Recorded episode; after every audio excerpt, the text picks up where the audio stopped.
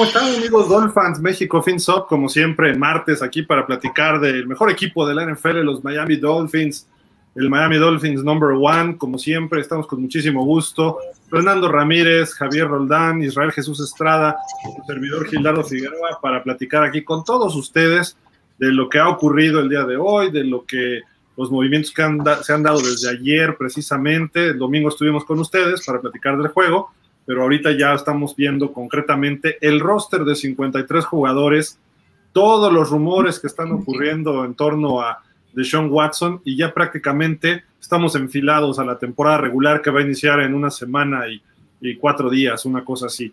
Pero bueno, ¿cómo están? Muchísimo gusto. Y pues, Fer, ¿cómo estás? Te veo ya con tu jersey de Tagovailoa atrás, ahí en el casillero de Hard Rock Stadium. ¿Cómo andas? ¿Qué dices? Buenas tardes.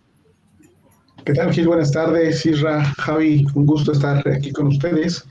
Este, sí, pusimos el, jersey de Tua precisamente porque por ahí hubo como que dudas de a quién apoyábamos como nuestro coreback y bueno, creo que ahí está ya claramente con quién estamos, ¿no? Pero ¿por qué lo tapas? Muéstralo con orgullo. Ahí está, ahí está. Pero ¿por qué trae el 4 y dice que what? lo corregimos ahí. ¿Cómo eres, Fer, de veras? No lo puedo creer. Es que Javi, ¿cómo estás? Bien, ya listo para platicar del, este, del roster que se conformó hoy y pues un poco acerca de los rumores de, de Watson y ya se le levantó el veto a Fer para que ya no haya puros antitúas. el que está vetado es Israel ahorita, pero bueno. Vamos con nuestro otro buen amigo Israel Jesús Estrada, el tocayo. ¿Cómo estás, Isra? Isra, Jesús, ¿qué dices? Bien, Gil, ¿tú qué tal? ¿Cómo están? Buenas noches a todos, buenas noches a todos, este, Fer, Javi. Pues ya listos para hablar de los Dolphins, ¿no? Y de los rumores justamente también, como dice Javi, de Watson, ver cómo quedó el roster y pues ver también cómo pinta la temporada, ¿no? Sí, ya, ya estamos prácticamente en ese proceso y pues ya son días, ¿no? A ver, vamos a contarlos. Son, estamos a 31, el 12 es el juego, son 12 días completitos, ¿no? Entonces ya, por Dios, ya vemos la luz al final del túnel. Y pues la noticia positiva, bueno, quién sabe qué tan positiva, creo que iba a ser lo mismo, ¿no? Enfrentarse a Cam Newton o a Mac Jones iba a ser lo mismo para los Pats, ¿no? Eh, no creo que varíe mucho. Para nosotros como esquema, pues sí, también, sí variaba un poco, eh, varía bastante, mejor dicho, porque Mac Jones es un coreback de bolsa y eh, Cam Newton pues es un coreback que es muy móvil, ¿no? Aunque no es tan buen pasador, entonces ahí se compensaba un poquitín. El año pasado nos hizo daño ahí, pero bueno, los, hoy, porque hoy los Pats cortan a Cam Newton y pues este, bueno, no anuncian, pero Mac Jones por lo tanto va a ser el coreback titular en la semana 1 contra, contra Miami en el duelo de corebacks de Alabama, si no ocurre otra cosa de aquí al 12, ¿verdad? Porque capaz de que es un Clemson Alabama, este, no sabremos, pero pues muchos rumores muy fuertes de lo de Sean Watson. Quizá hoy se aplaquen un poquito, este, Isra, tú estabas comentando hace rato también, ¿no? De que como hoy ya se hace el corte de, las 53, los tejanos ya no están tan urgidos de deshacerse de, de Sean Watson, ¿no?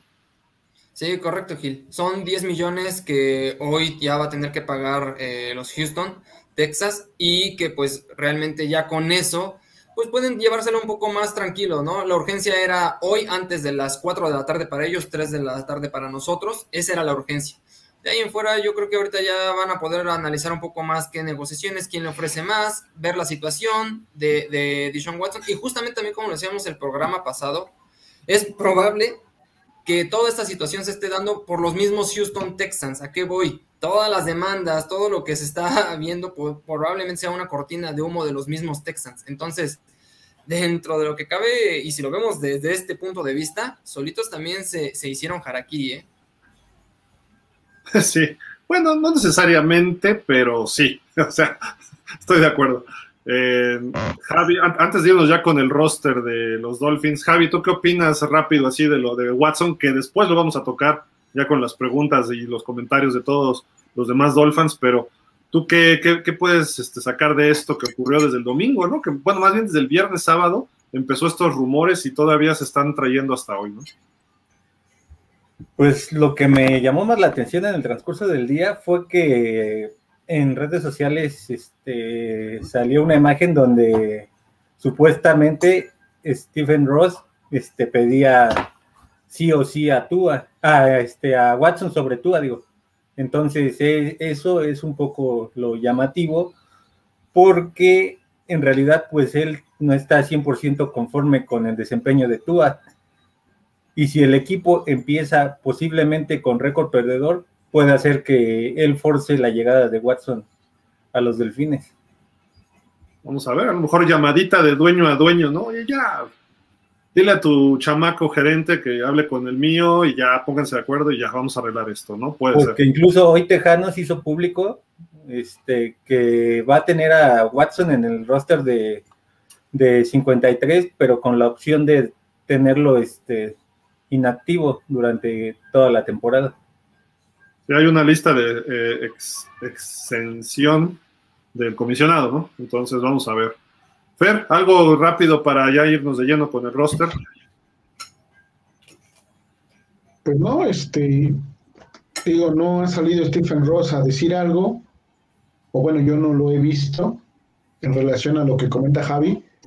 Creo que sí debería de, dar una declaración, este, desmintiendo toda esa parte, diciendo que él está, pues con, primero respaldando a su, a su gerente, a su head coach y a su equipo, ¿no? Porque eso sí podría generar un poquito más de, agua turbulenta ahí para los delfines al interior, aunque Flores ha dicho ya repetidas veces que él está con sus jugadores y que solo le importan los que están en el equipo, entonces no estaría por demás, ¿no? Que Stephen Ross saliera y diera un golpe de autoridad. Si es que así es y si no, bueno, tendremos que esperar. Hoy precisamente se filtró que salió Brian Flores y le dijo a sus muchachos que está con Tua. ¿Qué necesidad hay de decirlo? O sea, los jugadores no creo que estuvieran preguntando, salió él a justificar algo, alguna acción que están teniendo los Dolphins que pues están manoseando, por decir algo, a la, opción de, ver a Tua, la opción de Tua, no a Tua. El, el que manosea es Tua, ¿no? Pero eh, digo, perdón, este, Watson. Entonces, este, pero bueno, la cuestión no es esa, sino que, ¿por qué? O sea, ¿por qué tienes que salir a justificarte con tus jugadores? Eso es lo que me preocupa. Y además, puede, ser, puede ser eso que dices también, Gil, y también la otra puede ser, debido a los rumores, tengo que dar nuevamente ese respaldo a Tua. Entonces puede ser esas dos vertientes, ¿no? Como estar tapando algo que está haciendo o respaldar versus todos los comentarios que se vienen dando de los medios pero no lo haces en público, no lo haces delante del equipo. Se lo dices a tú, oye, tú no te, preocupes, no estamos haciendo nada, ¿no? Y, tú sigue en lo tuyo, pero de repente que tenga que salir a decirle a los demás, creo yo que está justificándose mal ahí ya los, la directiva de los Dolphins. Oigan, esto son rumores, ¿eh? Nosotros estamos en lo nuestro, síganle. Bill Belichick nunca hubiera hecho eso. Bill Belichick, ¿saben qué? Si sí o si no, ¿qué les importa a ustedes jugadores? Todo es tu trabajo. Incluso a Tua, no le debería importar. ¿No? O sea, cuando alguien es profesional así debería, debería manejarse, ¿no? Pero en fin, digo, creo yo que por ahí, eh, pues, el señor Flores no me gustó eso que hizo hoy, pero pues tendrá sus razones, ¿no? Espero que sean razones de seguir con Tua en ese aspecto y no de repente mañana o pasado, ah, se hizo el trade por Watson y Tua, y Tua, y Tua, o sea, ahí sí sería lo peor, ¿no? Yo creo que como es Flores, es más íntegro, es más concreto, más honesto, creo que por ahí va. Pero puede ser, y lo que dice Javi, es que hay una división entre Flores, Chris Greer y Stephen Ross. O sea, creo que está Flores por acá y los otros dos están por acá. Ahora, ya viendo el panorama general, pues ¿quién te da mejor una oportunidad este año de ganar algo? Pues es de Sean Watson. La cosa es si va a jugar. Sí, juega.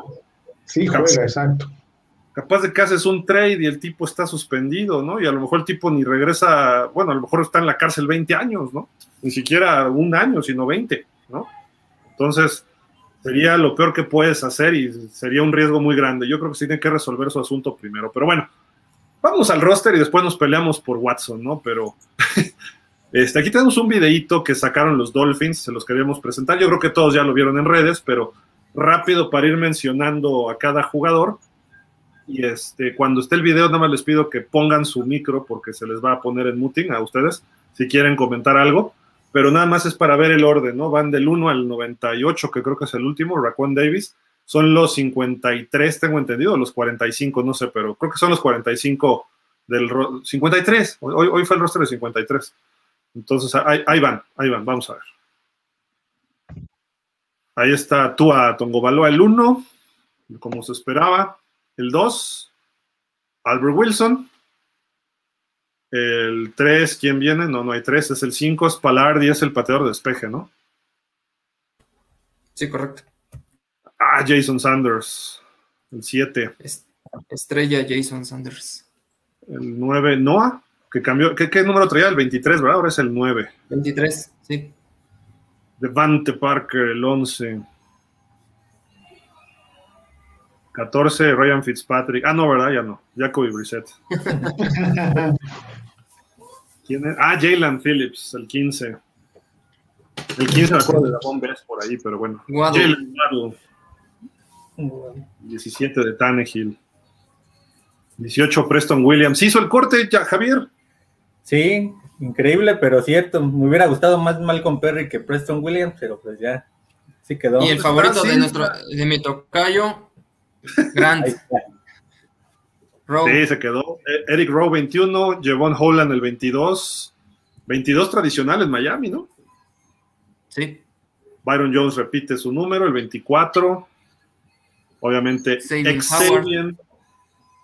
Xavier Estrella Howard. Sí, sí. 26, ¿quién es? Ah, Salvo Ahmed. Salvo Ahmed. Era el de Lamar Miller, ¿no? Ese número. Sí. Este, ¿quién? Tevin Coleman, ¿verdad? Se llama. El que llegó de Detroit, ¿no? No, no es Tevin. Sí. No me acuerdo. Pero sí es corner, ¿no? De Detroit. Ajá. Brandon Jones, este es mi gallo para safety. Sí. sí.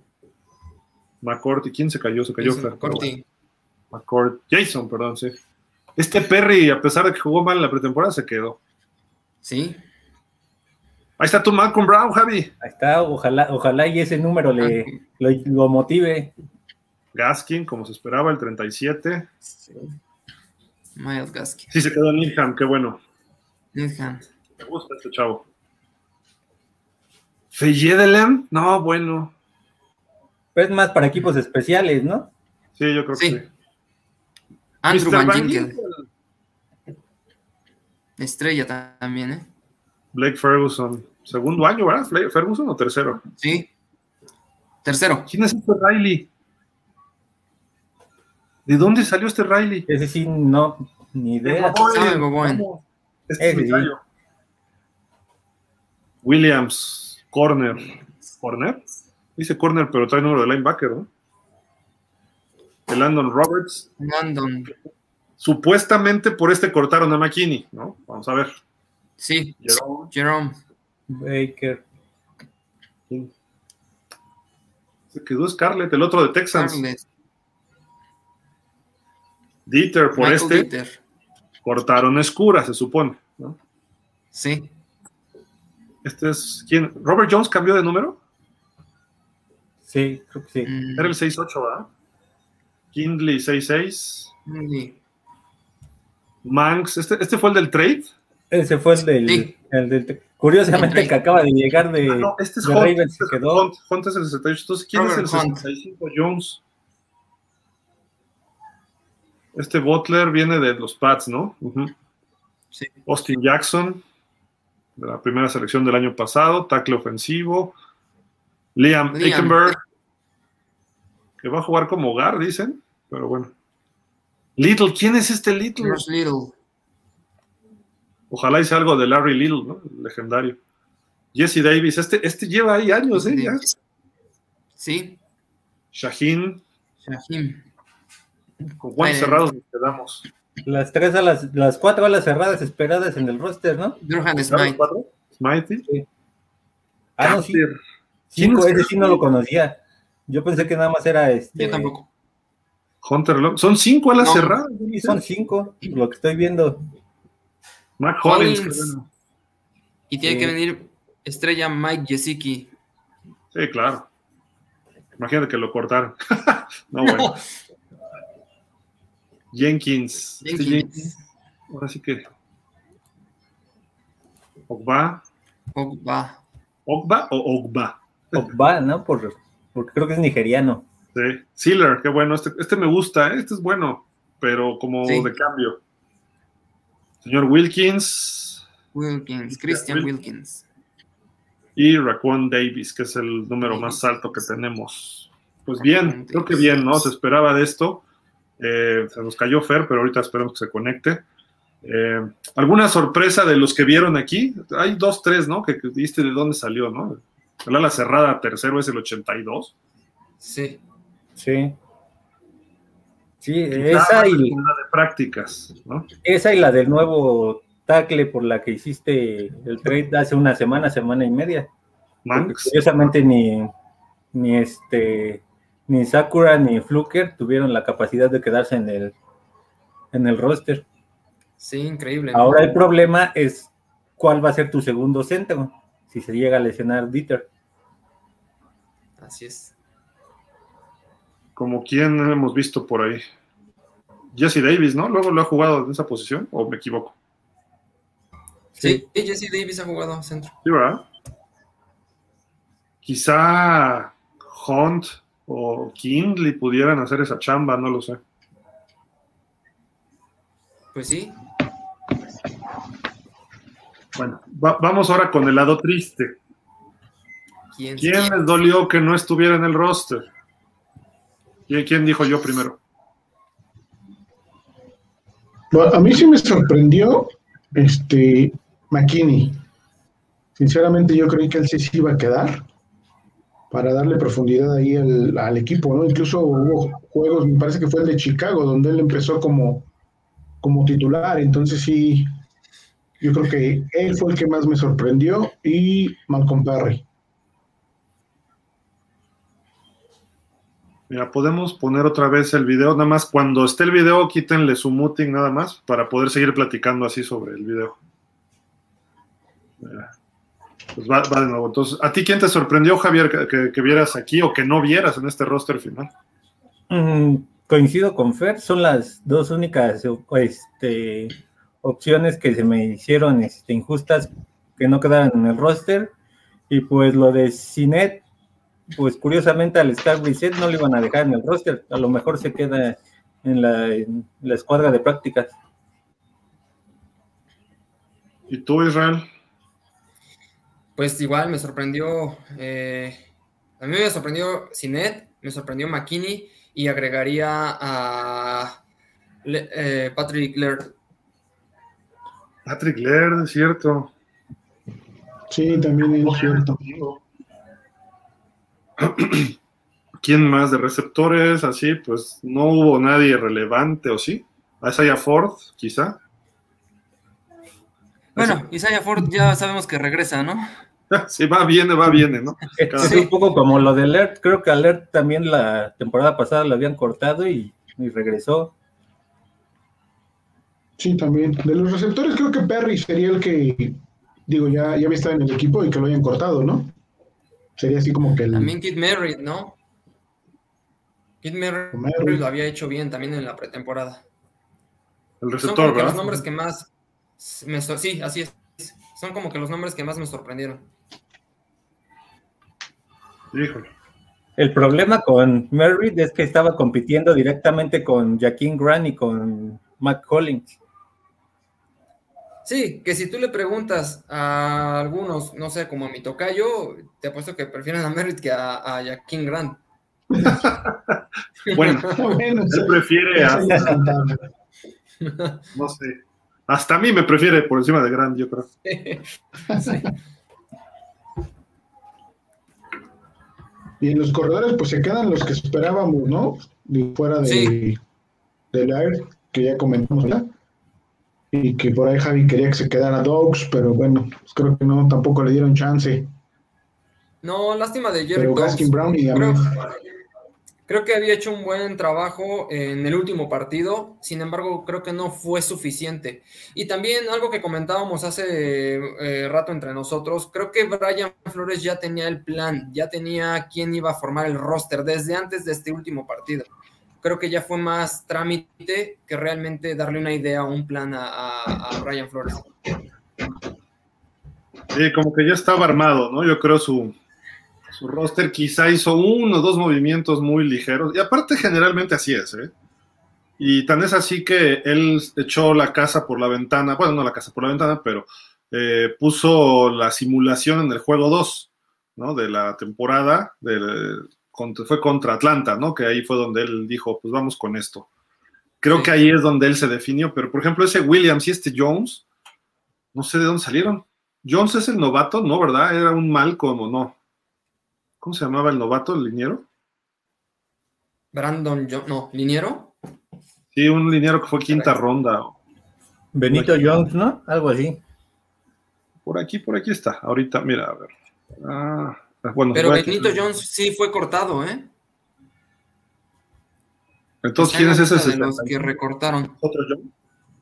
Este es el 65 es Robert Jones, ¿no? Robert. El, ah, que dices, ¿no? Pero ¿de dónde viene él? Porque no, no, no lo recuerdo. ¿Sabes qué pasa? Que la verdad no había figurado, había estado como, como tercer, este, tercer equipo, entonces realmente no, no lo pusieron. Bueno, a lo mejor prácticas, que aquí también están incluidos en estos. Igual que este chico Carter, ¿no? Que fue el que contrataron de emergencia cuando el COVID. Sí, creo que sí, ¿eh? creo, que, tienes razón ahí, Gil. Sí, sí, sí, sí, ese es, sí. Yo hubiera preferido tener otro receptor abierto y quitar una ala cerrada, que tenemos tres buenos, o hasta cuatro, ¿no? Con Smitey. Sí. Llevamos con cinco cerrados, probablemente dos terminen en la escuadra de prácticas y los otros tres, pues sí estarán en los partidos. Y lo lógico es que sea, yo creo que Gesicki, obviamente, muy probablemente Hunter Long, y de los otros tres, ¿quién? ¿Smitey o Shaheen?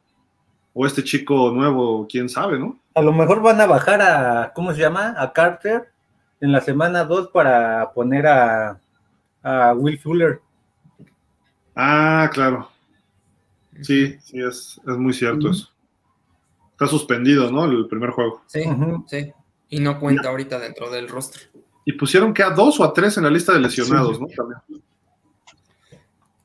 Que es, esa lista también puedes hacer movimientos, ¿no? Sí. Sí, exacto, los puedes estar moviendo. La verdad no los conté, pero sí son los 53. No, deben ser 45. 45 y los 8 que van a poder este, utilizar de la escuadra de prácticas. Ya. Pues a ver, déjenme ver. Sí, pero, en el video solo son 47, ¿eh? ¿En el video fueron 47? Nos faltarían, sí, nos faltarían los de, los de la escuadra de prácticas. Ok, ahí es donde pueden aventar a Fuller, yo creo. Sí. Pero miren, aquí teníamos este, que ya lo podemos borrar de aquí de plano. Gracias, Max Cura. Yo creo que era importante retenerlo este año, pero ¿Qué, qué, explica? O sea, este cuate y Bernardrick McKinney, ¿para qué los trajiste? O sea, ¿qué esperabas? ¿No? Si ya te ibas a ir pues por, a lo mejor no esperaba nada de The no sé. Yo creo que el movimiento tiene que ver un poco para no gastar tanto dinero y acomodar si se hace el trade ahorita o de aquí a dos meses con, por Watson, porque si no, no entiendo la razón por la cual, porque no jugaron mal. Bueno, McKinney jugó poco, creo, ¿no? Pero eh, cuando jugó lo hizo bien. Y Escura también, pero lo pusieron siempre con el tercer o cuarto equipo. ¿Y quién creen que ahora podría cubrir esa posición que deja McKinney? Pues debería ser Landon Roberts, ¿no? Ah, yo creo que... O sea, esa es, la, esa es la contraparte, o sea, dejas ir a McKinney porque Landon Roberts regresó muy bien de la lesión. Realmente eh, otra justificación, otra respuesta a nivel cancha, no le veo, yo le veo esa parte, ¿no? De Landon Roberts, como dice Gil, a lo mejor también influye la parte económica, bajar el contrato y este, Greer ha hecho esos movimientos ya anteriormente para hacer un poco de espacio, entonces puede ser por ahí. Velo de pues, Dieter, Dieter es la sorpresa, ¿no? Porque creo que llegó y tomó el, el lugar número uno del centro y no lo soltó. Probablemente no esperaban eso de él. Y, no me gusta Estaba desde antes de Flores, ¿no? Desde antes que llegara Flores, tengo entendido. Sí. Sí. Dieter, que no es el que por lo general siempre empieza muy bien y conforme va avanzando la temporada va disminuyendo su rendimiento. Creo que sí, ¿no? Pues es que pues realmente no lo habíamos visto a fondo, ¿no? Lo que sí que vamos a tener una línea ofensiva totalmente drafteada. ¿Este cuate se quedó? Sí. ¿Sí, verdad? Sí. Eh, ¿Quién más? Pues ya, son los que se contrataron. A ver, aquí está todos los del draft. Ahí está muy chiquito, vamos a ver. Pues obviamente aquí Jalen Waddle sí hace el equipo. Sí. Jalen Phillips hace el equipo. Eh, está Jevon, que también. Holland. Está Liam. Hunter Long. Se queda también. Este es el que yo decía, Larnell Coleman. ¿Lo vieron en la lista? No, está en la, lista de lesionados.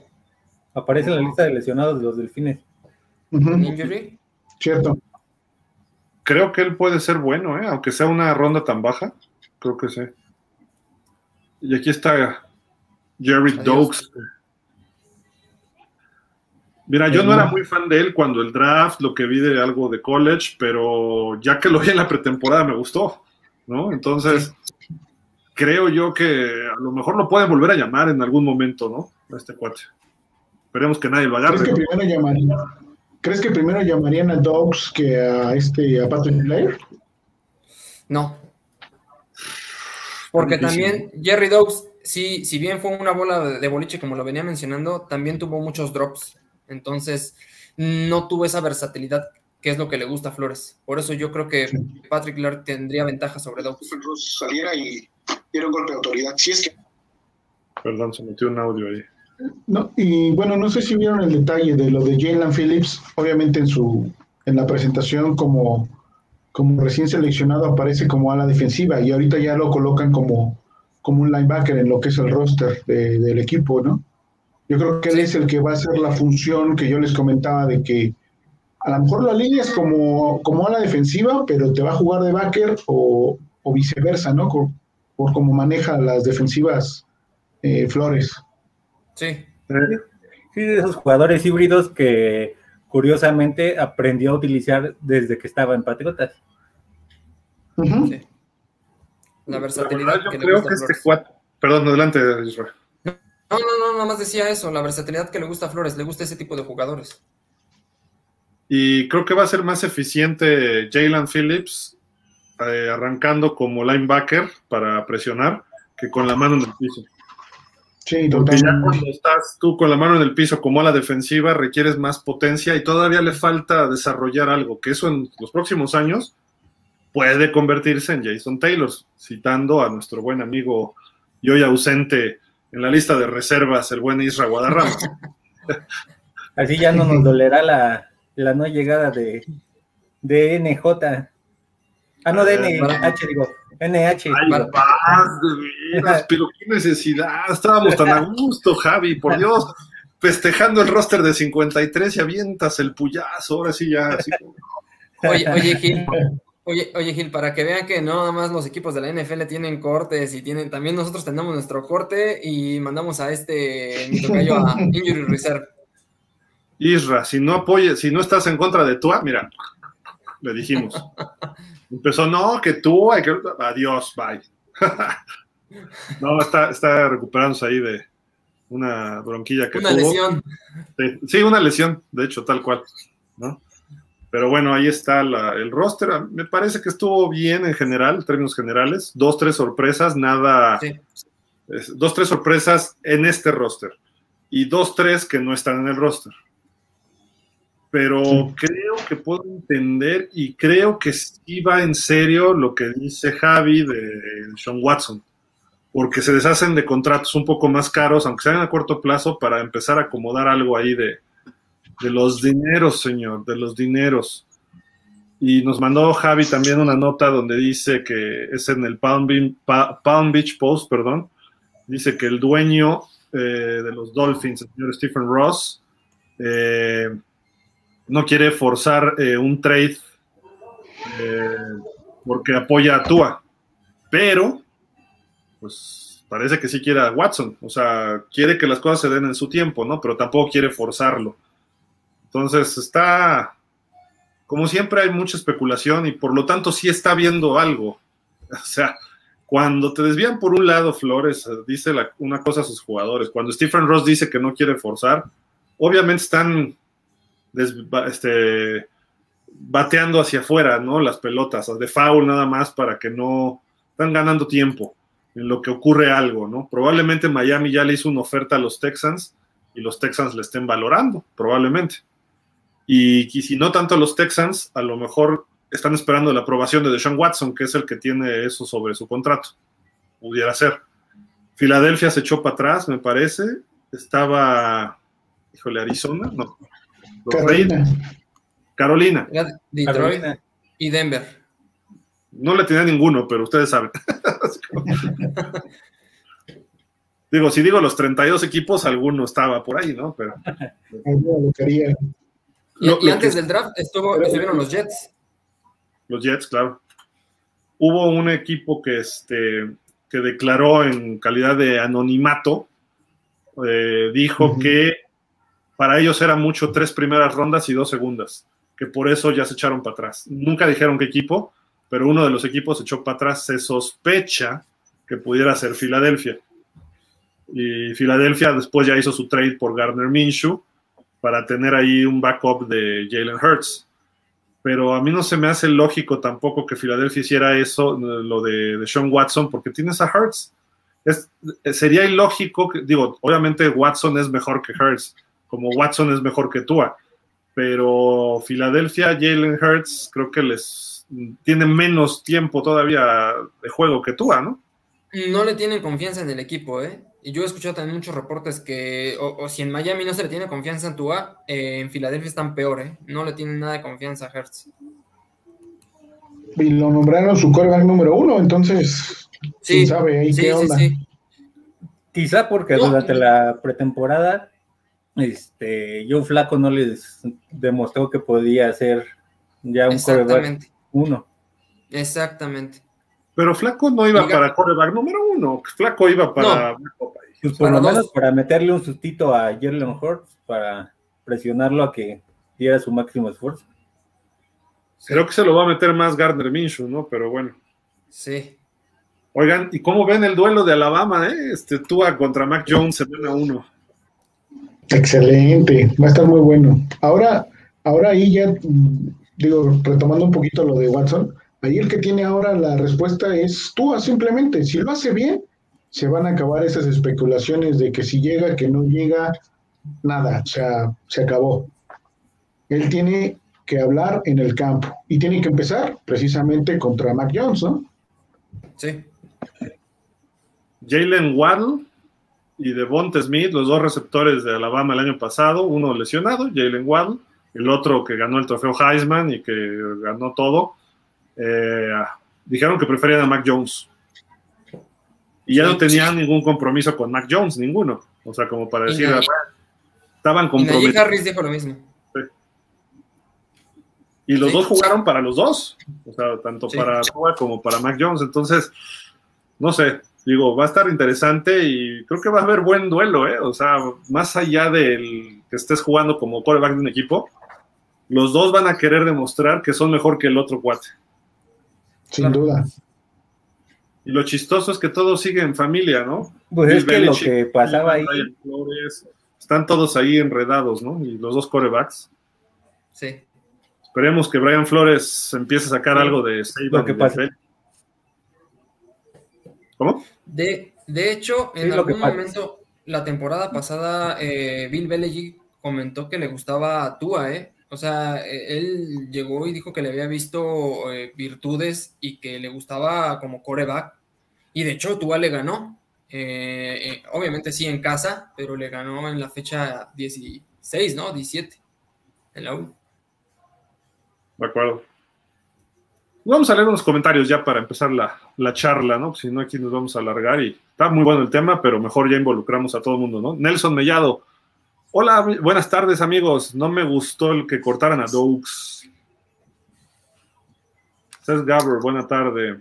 Sí, pues tampoco a nosotros tanto, ¿eh? a pesar de que lo criticamos antes, ya lo que se vio después, creo que sí, debieron haberle hecho un huequito en el roster. Tenía con qué y era un corredor diferente.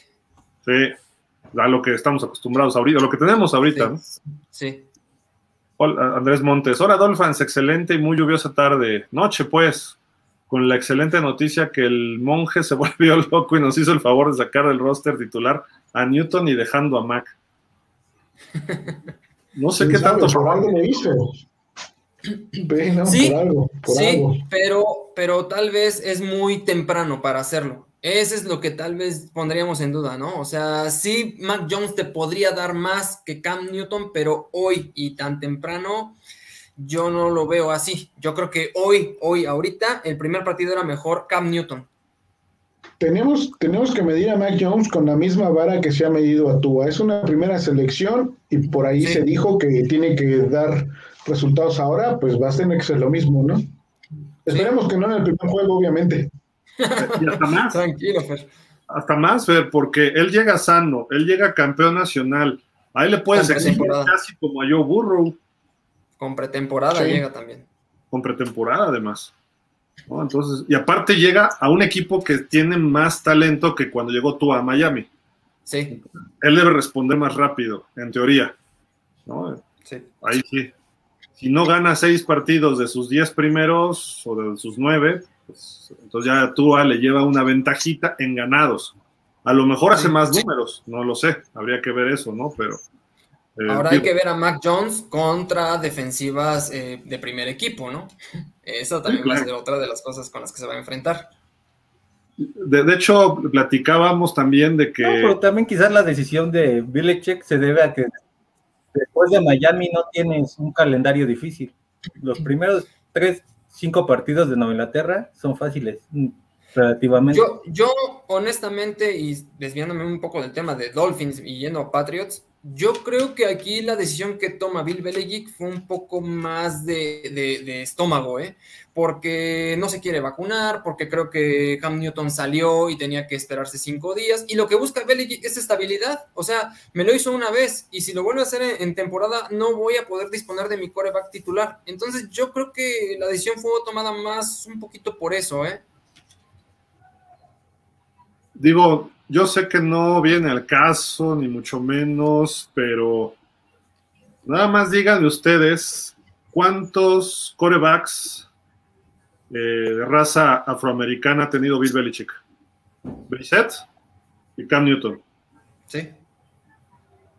Prefiere irse con papas como Garópolo, prefiere irse con papas, a lo mejor ahorita como Mac Jones. Eh, en su momento Brian Hoyer, este, no sé, Matt Castle, que era un bultazo, ¿no? No sé, a lo mejor también afecta a eso, no lo sé.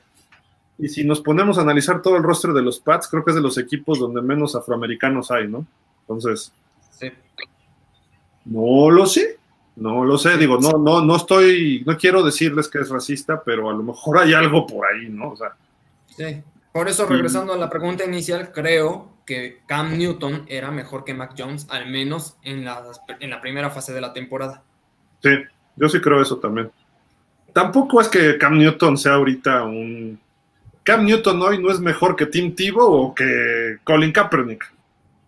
Ahorita está a ese nivel, por lo menos lo que jugó el año pasado. Hay que ver si recupera su nivel, que él tuvo mucho más nivel que ellos dos. Entonces ahí hay que, hay que ver. En fin, pues vamos a seguirle porque ¿qué nos importan los Pats? Qué bueno que hagan todas las tarugadas. sí, y otra, otra, este, ¿cómo se dice? Noticia de los Pats que nos puede pues, beneficiar es que Stephon Gilmore está fuera seis, seis semanas porque va a estar en la lista de lesionados, ¿no? Entonces, su mejor corner no va a estar en la semana uno, ¿no? Eso es una ganancia también ahí para que Jalen Waddle explote al segundo o al tercero, o Parker, no sé, ¿no? Entonces, eso puede ser, puede ser algo favorable. Que personalmente yo digo, échenme al mejor, hombre, y a ese le voy a ganar, pero pues a lo mejor para agarrar confianza estaría bien que, no nos pongan al mejor tan pronto, ¿no? Dice Juan Carlos García, buenas tardes, noches a todos. Saludos a toda la familia Dolphin. Sorprendido con algunos de los cortes del día de hoy. Sí, Juan Carlos. Estamos todos igual, así como que, ups. Pero dentro de todo, no están tan descabellados, ¿no? O sea, no fue, no sé, no fue Jerome Baker, ¿no? No fue Christian Wilkins, ni Solomon Kindle, alguno de esos, ¿no? No. Leonardo Trucho, hola amigos Dolphins, malas noticias para Israel Guadarrama, se quedó sí, de Kim Grad en el roster y para Javier sí quedó tú.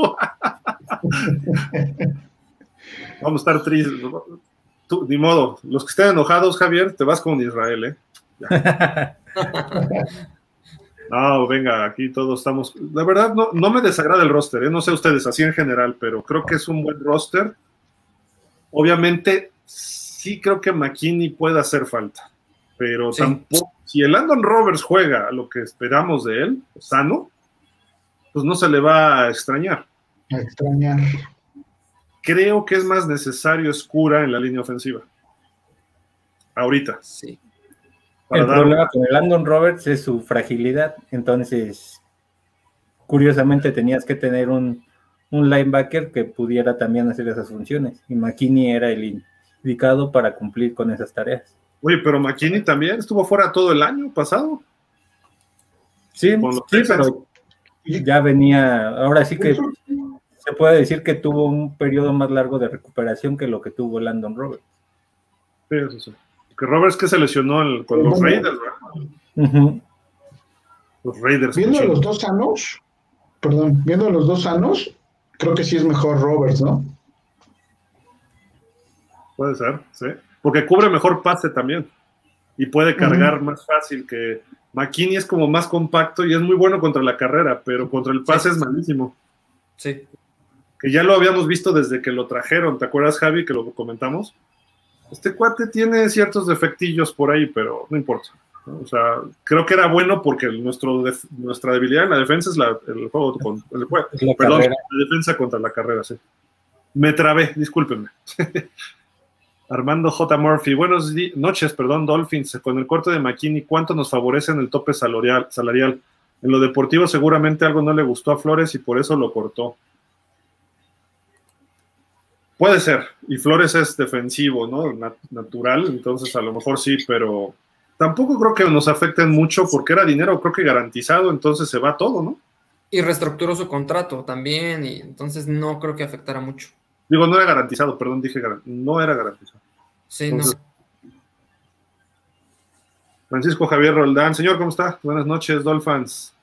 Saludos, familia Dolphin, Rafael Rangel, saludos al mejor staff del mejor de los deportes y del mejor de los equipos. Gracias, señor Rafael. Bien, Rafael. Kilay Mantenimiento. Buenas tardes, Gilfer, Javi, Jesús y familia Delfín. Igual, Kilay, ¿cómo estás? ¿Qué tal, Kilay? Vic Espinosa. Hola, buenas noches a todos y listos para este excelente programa. Gracias, Vic. Gracias. Es, leí que Flores ya dio su respaldo a Tua frente al equipo. Sí, es lo que comentamos sí. hace ratito. Fue hoy en la tarde, ¿eh? Sí. Pero precisamente eso es lo que a mí me pone más a dudar eso que a que no lo hubiera hecho. Uh -huh. Armando J. Murphy, sin juzgar a Watson y a expensas de que sea inocente, no me agrada para Dolphins, ya que en su momento él declaró que prefería otros equipos antes que Delfines. Por otro lado, si el río suena es porque agua lleva. Eh, ¿Qué ejemplo daría Delfines si lo contrata y resulta culpable de acoso sexual? Sí, estaría, sería una, o sea, un fiasco, sería un fiasco totalmente, ¿no? Que, que ocurra eso. Ivón Fregoso, Ivón, ¿cómo estás? Saludos. Buenas noches a todos los Dolphins, Pablo Reyes Madera, César Thomason, buenas tardes, saludos. Estás muy calladito, César. sí. Jorge Pilleta dice, es él. Ah, acá sigue, pero es el problema. No debemos pelear por Watson, que se quede en Texans. Ah, sí, claro. Yo creo que ahorita es, no debes mover, pero no sé ustedes qué opinan.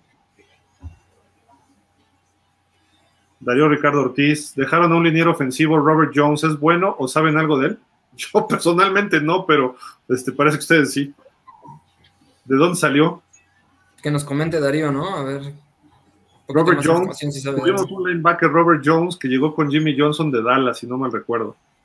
Era bueno pero hasta ahí, o sea, si me dices este Robert Jones, no sé.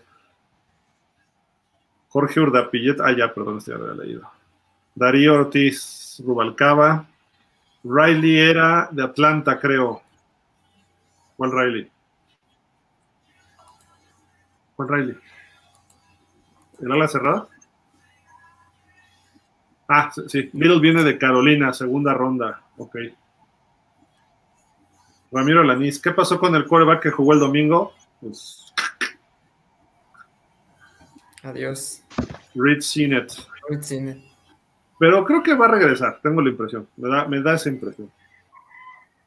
Sonia Lema dice: Buenas noches, chicos. Pros y contras de jugar la semana 1 contra Mac y no contra Cam. Pues lo platicábamos, ¿no? Yo creo que la experiencia simplemente. Bueno, y sí cambia tu plan de juego, porque con Cam, pues corre más, obviamente es un coreback corredor. Sí tienes que, plantear diferente la estrategia defensiva. Ahora ya no tanto, vas a poder presionar más sin temor a que te corra. Pero como decía Gil, ¿no? Mac Jones creo que sí es un poco más peligroso que, que tú ahorita, que perdón, que, que Cameron en, en lo que es el juego aéreo. Pero tenemos una muy buena secundaria, Fer. Entonces, no lo veo tan peligroso en ese aspecto. Y la otra, el playbook, bien o mal, ya eh, Cam Newton lo dominaba al tener un año anterior. Y pues Mac Jones no. Entonces, yo vuelvo a decir lo mismo. Creo que Cam Newton era más fuerte en la semana 1 de lo que iba a poder ser Mac Jones. No así en lo largo de la temporada, ¿no? Creo que Mac Jones puede ofrecer más. Pero en la, en la fecha 1 era más fuerte Cam Newton, eh, a mi forma de ver. Aquí sí me da más miedo Mac Jones que Cam Newton, no solo porque no, este, con Cam Newton sabías que el 80% del playbook se iba a basar en carrera, pero con Mac Jones yo creo que este, tanto Daniel como este, Bill Belichick van a buscar la forma de, de involucrar con pases cortos, jugadas con alas cerradas o de pronto a los corredores para generar confusión en la defensa de Miami. Entonces, eso me preocupa más que el saber que estaba detrás este Cam Newton, porque sabías que de cierta manera le podías mandar un espía y, controlarlo. Yo creo que nos vamos a dar un agasajo de capturas, de golpes. Digo, no por la línea creo que se reforzó bien de los Pats, pero como van a estar cubriendo bien a los receptores, le va a pasar lo que le ocurrió a tú el año pasado. Quiere esperar a que estén descubiertos los receptores y se va a guardar el balón y le van a estar dando y Van Ginkel y va la carga de Baker. No va a saber ni por dónde le va a caer al pobre Mac Jones, a pesar de que Belichick, bueno, más bien que Flores haga los sistemas que Belichick hace, ¿no? Lo va a preparar, sí, pero pues cada equipo se maneja distinto. Entonces va a haber algunas variables ahí interesantes. Y Brandon Jones luego carga muy bien. Entonces un, sí. un blitz de safety o un blitz de un corner, así de un corner slot o algo, vámonos, y no, no lo va a ver Mac Jones. Y porque además está acostumbrado a que los receptores en Alabama, lo mismo que de Tua, tengan separación de 2-3 yardas cada jugada. Entonces va a ver a Nelson Agolor pegadito con Xavier Howard y se va a amarrar el balón, no, no está, no está libre, no es, y pum, vale, en eso ya le pegaron por ahí, ¿no? Pues ojalá y por lo menos Kendrick Bourne. Y por lo menos Miami haga un partido como el de cargadores, así que si llegan a presionar al nivel que presionaron a Herbert, puede ser que Miami sí se lleve el partido de todas, todas, pero el problema es que no estás enfrentando a un entrenador que no sabe que no sabe, pese a sus trampas que ha hecho, ajustar. Entonces, e ese es el miedo. Otra cosa que yo veo es que eh, Mac Jones es un, un quarterback de bolsa y no es tan ágil dentro de ella. Entonces, eso mismo que decías, Gil, la presión va a ser captura tras captura tras captura. No es tan ágil dentro de la bolsa Mac Jones. Allá hasta Jalen Phillips puede tener un buen partido. Sí. Digo, sí la línea ofensiva de los Pats mejoró muchísimo, trajeron más gente y históricamente ha estado bien entrenada. Ya no está Dante Scarnecchia, pero creo que se puede explotar ahí. Y con cargas retrasadas o fintar de que Wilkins, que se, lo que Wilkins interceptó a Jared Goff, y que Jared Goff ya era un poco más veterano, ¿no? Ese famoso Tampa 2 o Cover 2 que hacen cambios en la línea y de repente carga el safety, pero el liniero se echa para atrás a cobertura. Mac Jones no lo va a sacar no lo va a poder sacar. y creo que hasta va a tener que meter, no sé si se quedó Hoyer o quién sabe, o el otro chico, este Steedham se quedó de segundo, no sé, pero va a tener que usarlo y tampoco es que tenga mucha experiencia ese chavo, ¿eh? Yo creo que Miami estábamos desfavorecidos dos puntos, dos puntos y medio en las apuestas con los, los Pats. Yo creo que ahorita se va hasta cambiar, ¿eh? Quizá Miami se vaya arriba por un punto, tampoco mucho, por el factor que dice. Belichick ajusta mucho y va a correr con Harris, ¿no? Y va a cuidar el balón. Sí. Y si le salen una de esas, pues sí, cuidado. ¿no? ya, está, Ajá, sí, Fer, Fer, Fer. ya está arriba Miami, ya está arriba Miami, dos, dos y medio. Ya, ya se dio la vuelta. Sí, nada más por la salida de Newton, ¿no? Con eso. Sí, exacto. Mario Burillo dice, Greg Manx será el centro suplente, fue la última contratación, ok. Sí, fue el trade, ¿no? Que hubo.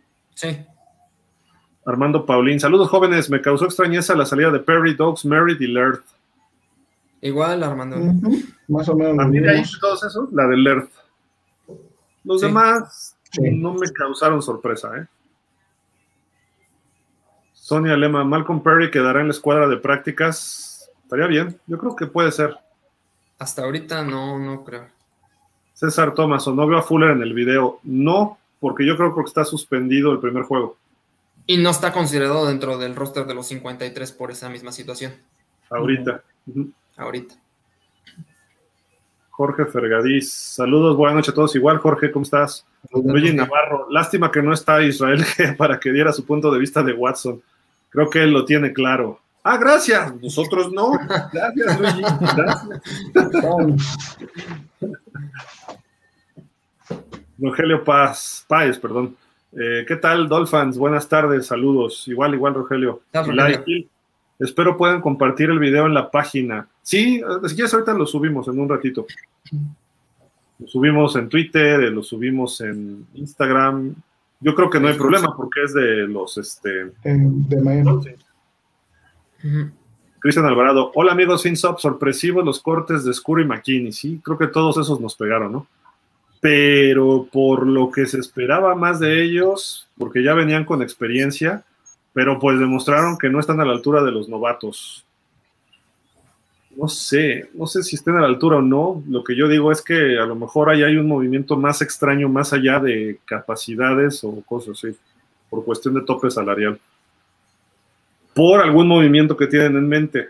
No, no precisamente de Sean Watson, pero pudiera ser esa opción. ¿no? Jürgen Max dice, Duke Riley es un linebacker de tercer año de LSU que viene de Filadelfia. Es básicamente equipos especiales. Dos jugadores que no fueron drafteados son Robert Jones, igual que Trill Williams, el corner que tiene el 50. Ah, ok, ok, ya. Que tiene el número 51, número de linebacker. Ok, ya entendí. Sí, sí, sí.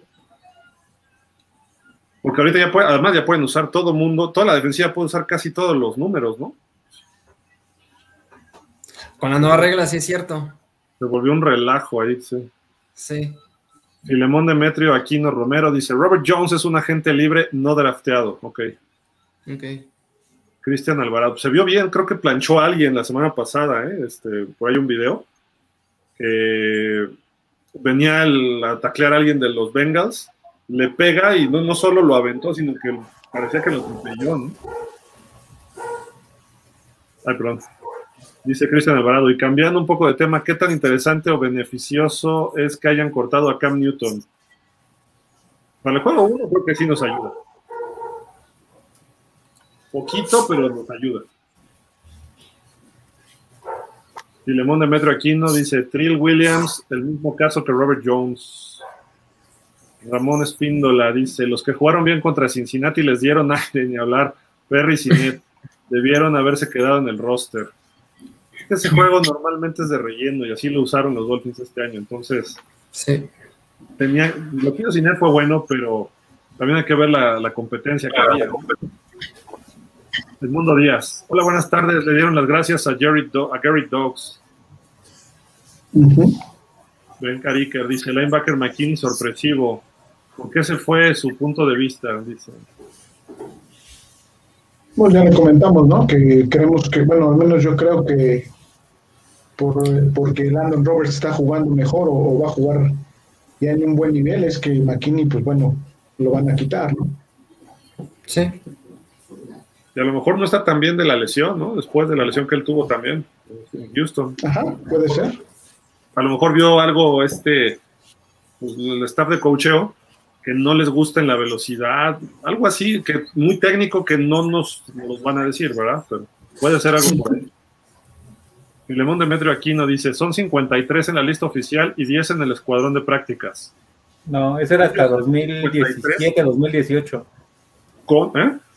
Eso era hasta 2017, 2018. A partir del 2019 quedan, Ya está incluido. 40 quedan este, 45 en el roster oficial y 8 en, en, este, en la escuadra de prácticas. Sí, los 53 ya vienen incluidos tanto en el escuadrón de prácticas como en el equipo. Sí. Y son 8. Pero puedes tener un internacional, como el caso de Isaac Alarcón en Dallas, que él Sí, no sí. cuenta como para ese roster. incluso. O sea, pueden tener ellos Tenemos- cuatro. Tenemos un internacional, de hecho, ¿no? O ya también lo cortaron. Eh, un brasileño. ¿no? Yo, pues, no aparece en esta lista, a lo mejor lo cortaron, no sé. Pero es que está en su segundo año, Sí, ¿no? lo, Sí. A lo mejor tanto se va a quedar como internacional. Sí, Fer. Sí, ¿verdad, Fer? Sí. Pero ¿no te acuerdas cómo se llama? Es, es este Durval Queiroz, ¿no? Neto. Dupa, Algo ajá. net, algo neto, algo así. ¿no? Durval Queiroz Neto. Dulva. Ándale. Durval Queiroz Neto, exacto. Sí. Dice Mario Pérez Marín. Saludos, Dolphins. Mis faltantes son Dogs, Malcolm Perry y Cinet. Mario Burillo. Ah, aquí viene toda la lista. Quarterbacks 2. Línea defensiva 6. 1 Tua, 26 Adam Butler, 2 Brissett, 27 Jenkins, John Jenkins, 28 va. No entiendo lo del 28 y eso. Running backs 3. 29 Zach Sealer. 3 Salvan Ahmed. 30. Estás sumando. Es que no sé si está sumando. Yo creo que a lo mejor el número en el en este que ocuparon del roster para que no los cortaran. O sea, de ser el 36 en el roster sin necesidad de tenerlo en su jersey. Algo así me imagino. No creo. No, no le entendí estos números. Porque ve, por ejemplo, Same huevó en. Trae que el 49, ¿no? El 49. Sí. Waddle 17 y aquí trae un 17, 35 o el 8. No, no, no creo. No, no, no, lo entendí, pero bueno. Gracias por la lista, de todas maneras. Jürgen Max, les recuerdo que los equipos especiales también tienen su importancia.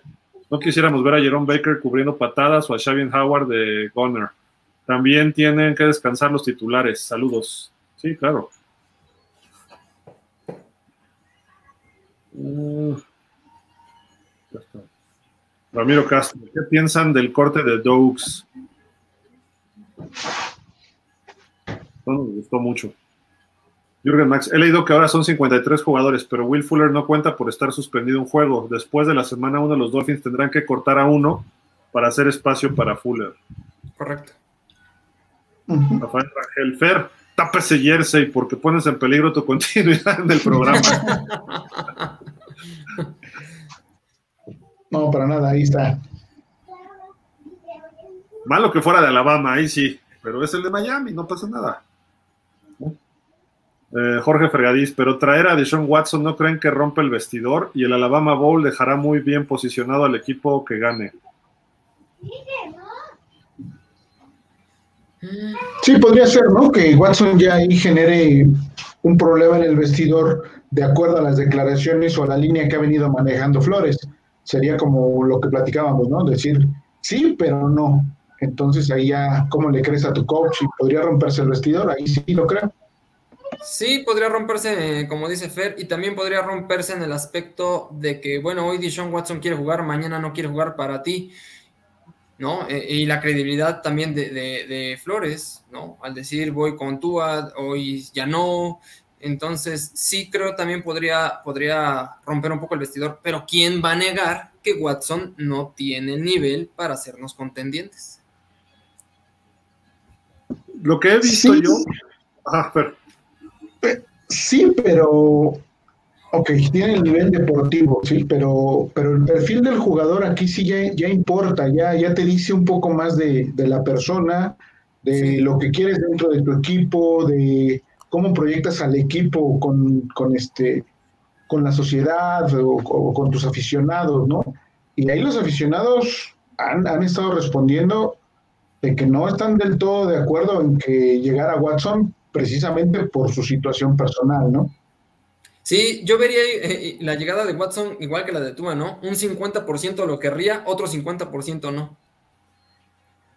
Sí, digo, ahorita no es el momento para hablar de Watson. Acabando la temporada, depende qué haga Tua, depende cómo nos vaya, eh, depende de su situación personal de Watson. Ahí ya platicamos, ahorita ni me moleste.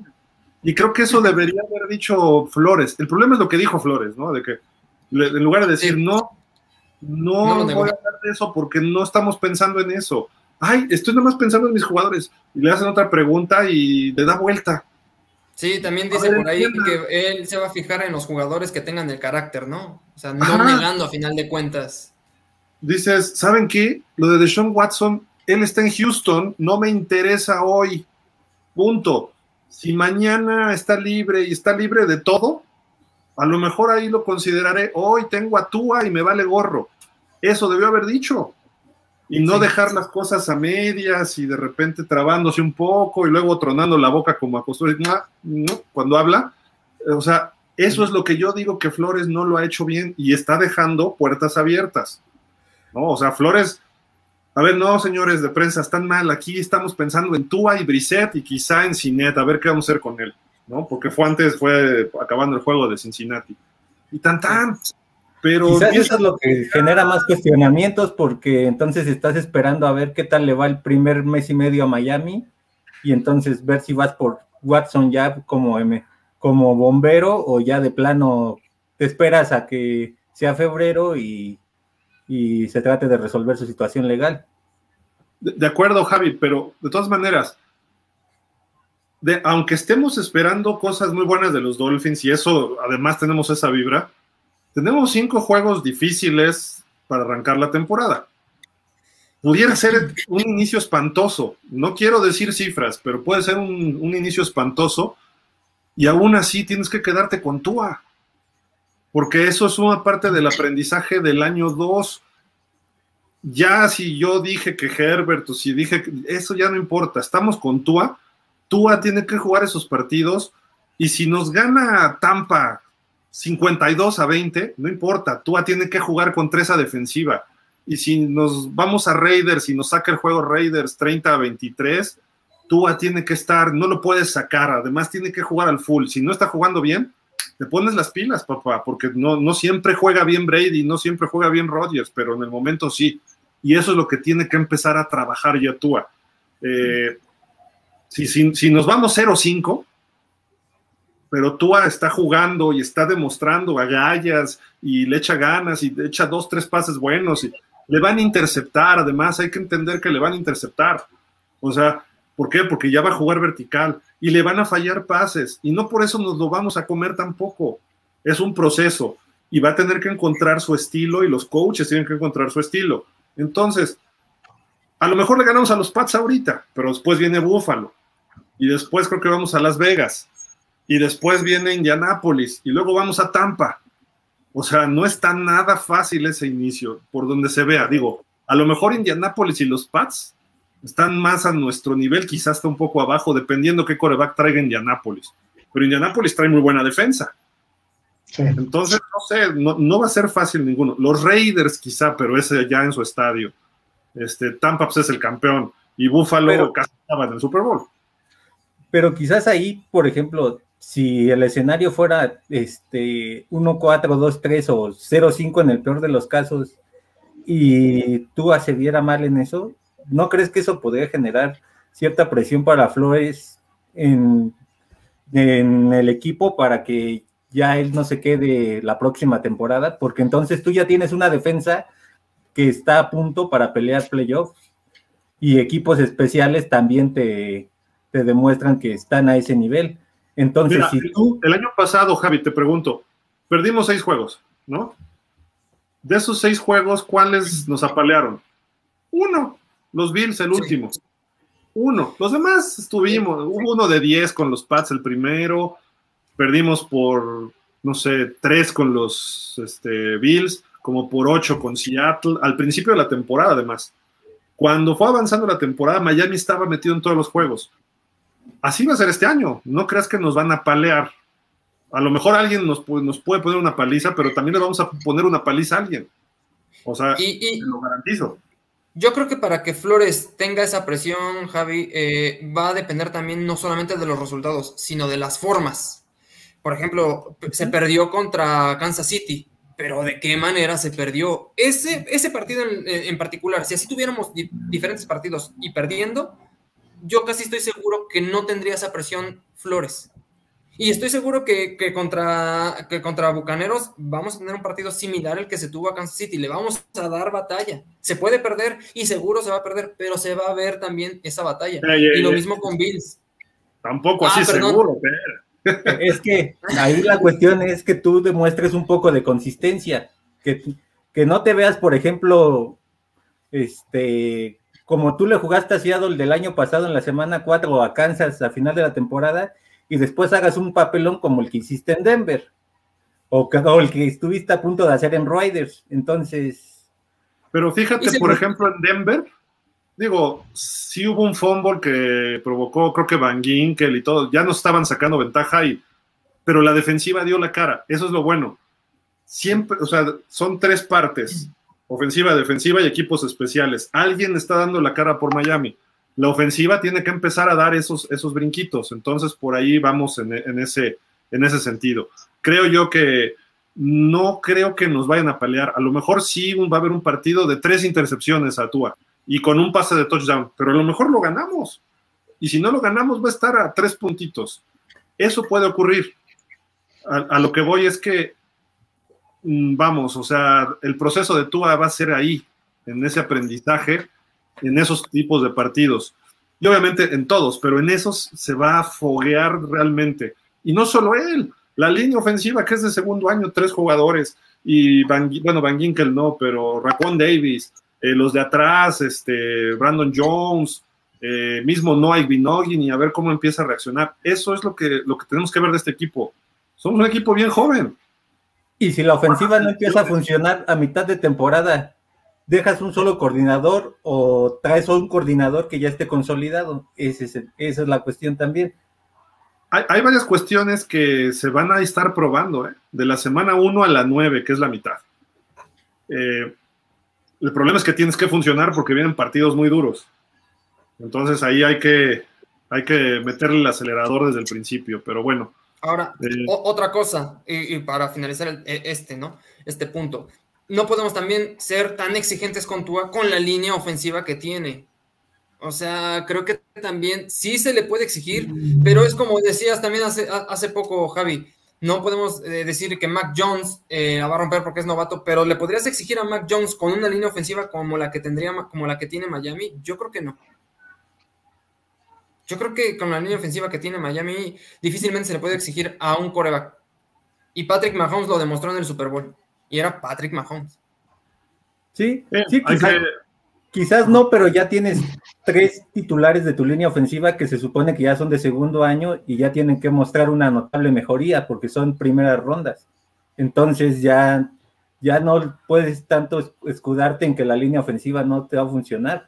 Más bien tú tienes que implementar al ataque terrestre y los pases rápidos para empezar a quitar esa presión a Tua. Si sabes que la línea no está al 100%. De acuerdo, pero se supone. Eso va a ocurrir. Va a haber muchos pases slant, este, screen, hitch, así rápidos, con quizá Fuller en la semana 1 no, pero con Waddle, Parker a lo mejor los rectos o el poste, Preston Williams, tiene salas cerradas para un pasecito rápido al primero y diez, o sea, va a tener que, no, no esperemos que corra Miami mucho contra los Pats, ¿eh? yo, yo espero que va a salir muy juego aéreo para tratar de atacar rápido, pues, y que no le pongan presión a tú Quizá en la segunda mitad, si ya Miami tiene controlado el juego, empiecen a correr. Pero antes lo veo difícil, ¿no? Pero bueno, en fin, y, creo yo que... Sí le veo, y yo sí le veo a presión a Tua ¿eh? en, esta temporada. Y va a tener él que salir por sus propias piernas. Va a tener que él estar esquivando esas presiones. Y a final de cuentas, la pregunta era, si va a estar en la silla caliente Flores, sí puede estarlo, pero aún así, si Miami, en el peor de los escenarios, no califica y termina 8-9 o 7-10, eh, depende cómo sean esas derrotas y depende cómo se ve el equipo. Porque hay equipos que pueden tener una temporada perdedora, pero dices, el año que entra van a romperla. Y se nota por lesiones, porque les faltó algo, porque están muy jovencitos. Eh, se agarraron de pichón a un jugador y sobre ese ya el año que entra traes a alguien que lo cubra. Ese tipo de detalles son los que hay que evaluar. Otro ejemplo, Gil, por ejemplo, el Steelers, la temporada pasada, ganaban. En lo personal a mí no me gustaban, ¿eh? Y se veía que iba a ser un fracaso en playoff y pasó. Esas son las formas a las que me refiero, ¿no? Eh, sí, ganaban, tenían resultados, pero las formas en las que ganaban no eran de un equipo de playoff. Digo, o sea, como ganó Pittsburgh el año pasado, también ganó muchos partidos Nuevo Orleans. Y, o sea, el NFL ganas hoy con un buen coreback. ¿No? Y Rotlisberger casi les hace un regreso a los, a los Browns en playoff. Se pasó por una intercepción, si no, les da la vuelta. ¿no? Tiró 500 yardas, cuatro pases de touchdown, pero se llevó cuatro intercepciones, tres en la primera mitad, ¿no? Pero a lo que voy es que si, si vas perdiendo 28-0 como iba perdiendo Pittsburgh y tienes a Tua, Tua va a poder remontar algo como hizo Rotlisberger. Hoy no. Si, si vamos 28-0 abajo, nos van a palear. O sea, ya no va a haber vuelta de hoja. Eh, ahora sí que sigue al siguiente partido, ¿no? Vámonos. Ya la semana siguiente, on to the next, como decía Bill Belichick. ¿No? Pero, digo, no te puedes rendir, pero ya sabes que va a ser muy difícil. Tú casi lo hace con, con Kansas City, pero le fallaron pases, estaba muy novato, etcétera. A lo mejor este año ya de ese brinco, pero hay, e, eso es lo que vamos a ver con él. Tampa nos puede ir sacando una ventaja de 31-10 y a lo mejor lo remonta Tua, imagínate. Eso estaría, o si no lo remonta, por lo menos quedamos 31-28 al final. Eso sería muy valioso, porque lo va a hacer con su brazo, ¿no? Pero bueno, en fin, hay, es a lo que voy. Ahora, si el equipo se viene abajo, si empiezan con que no traigo a Watson y a la hora de la traen a Watson, y Watson puede funcionar, pero de repente como que le ya me voltean a ver a Flores y no le creen, porque Flores dijo que estaba sano tú el año pasado y no estaba tan todo sano, y porque ahora dijo que no iban a traer a Watson y lo traen, y empiezas a ver que hay dos, tres cositas que no se ha manejado bien él, dices, ah, caray, mi coach no es muy fiable. Eso es el problema que yo estoy viendo a Flores. Son mínimos, pero se pueden acrecentar. Pero bueno, vamos a seguir, vamos a seguir. Julio Ortega, necesitamos a en esta conversación. Ustedes tres son muy tóxicos. Aman a Herbert y a Watson. Ya déjenlos, por favor, es más. Les aseguro que este año tú va a ser nuestro coreback y sin apostar les invito a los tres una comida si llega Watson. Julio, ¿por tres te refieres a quién? Porque aquí estamos cuatro. ¿O a quién, a quién excluyes? Pues a Fer, porque trae el jersey de Tua. Pero lo puso para evitar la crítica, nada más.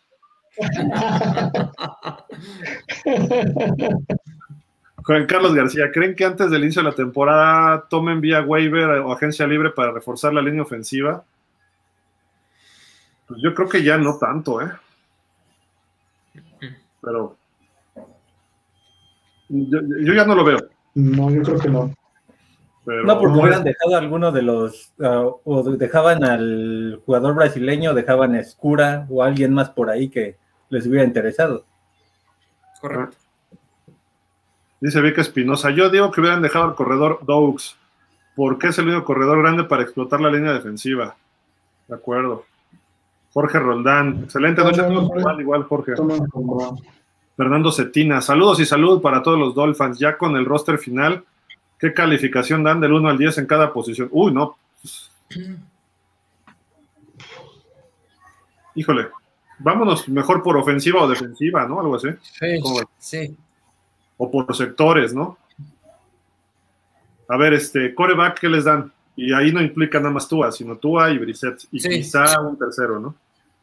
Vamos a, considerar como si estuviera Cinet, ¿no? Al menos de lo que mostraron ahorita, yo le daría un 7-5. Javi. Un 7. ¿Per? Yo sí les doy 8, porque los tres trabajaron muy bien en conjunto. Yo les daría seis y medio, ¿eh? Corebacks. Hasta lo que va ahorita. La pretemporada a mí no me cuenta mucho, pero es el punto más débil de la ofensiva. Tienen que desarrollarlo y este año es, el del brinco. Corredores, Fer. Uf, pues corredores les doy 6-5. Javi. 6. Isra. 6. 6 también le doy yo. Pasa así, Gaskin me tiene que demostrar ya ser un corredor. Receptores, vas, este, Isra. 8. ¿Javi? Porque todavía, todavía nos falta ver a, a los demás, pero 8. Mm, por los nombres que se tienen en el roster, 8. ¿Fer?